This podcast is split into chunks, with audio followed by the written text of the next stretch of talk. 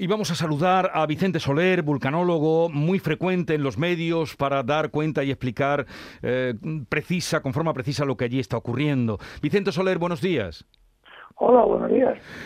¿Cuál es la situación al día de hoy? Hace mm, poco, la semana pasada, hablaba usted de que podría remitir, pero no parece que sea así, ¿no?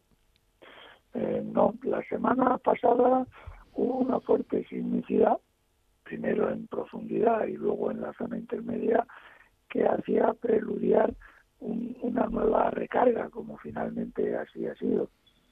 La buena noticia la acaban de dar ustedes que la sismicidad a día de en este momento es baja, pero la actividad eh, continúa alta, como bien relataban ayer se abrió, se abrió una nueva boca en la cara norte, en la parte alta de la montaña, con la desfavorable circunstancia de que la lava fluye ahora pegada al campo lábico y en parte encima, pero en parte sí está ocupando nuevo terreno, como en el corte que anoche vimos de primera mano en la, en la LP02, que era un, nuevo terreno. No sé el avance que ha tenido a esta hora, desde, desde anoche a la una en que lo dejamos.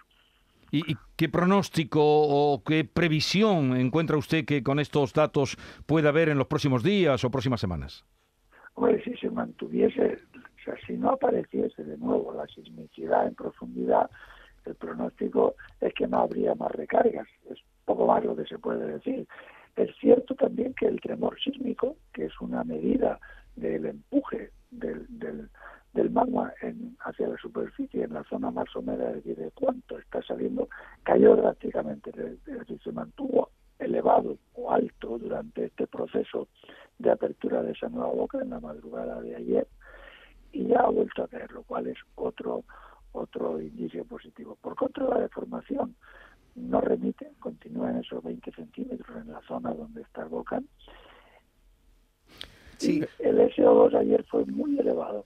Falta darse cuenta que el SO2 se mide con 24 horas de retraso. Falta ver lo que hizo ayer que se presentará hoy. Mm.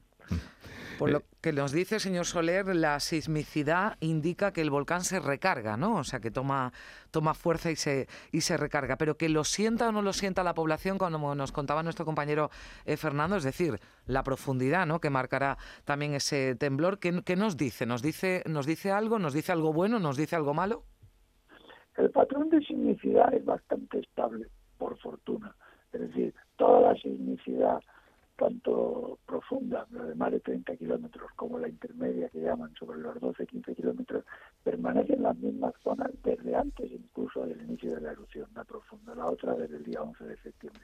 Y que la gente lo, lo perciba, pues además de ser un motivo de alarma, a lo que no queda más que acostumbrarse, es un indicio de la, de la magnitud y la intensidad con que se percibe.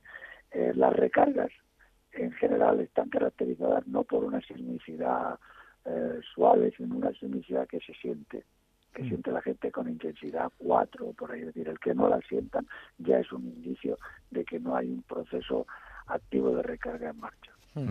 Al margen de la sismicidad, ¿hay algún otro indicador que puede decirnos que esto va camino de terminar en algún momento?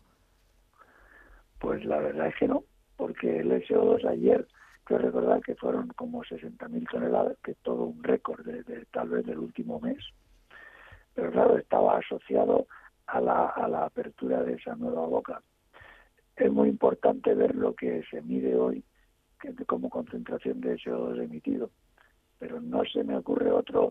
Hace ya más de 10 días que el tremor sísmico descendió, pero ese descenso no necesariamente está asociado al principio del fin, sino sencillamente a un ensanchamiento del dique que alimenta la erupción. Ya no necesita hacer tanto ruido para seguir sacando la misma tasa eruptiva de magma.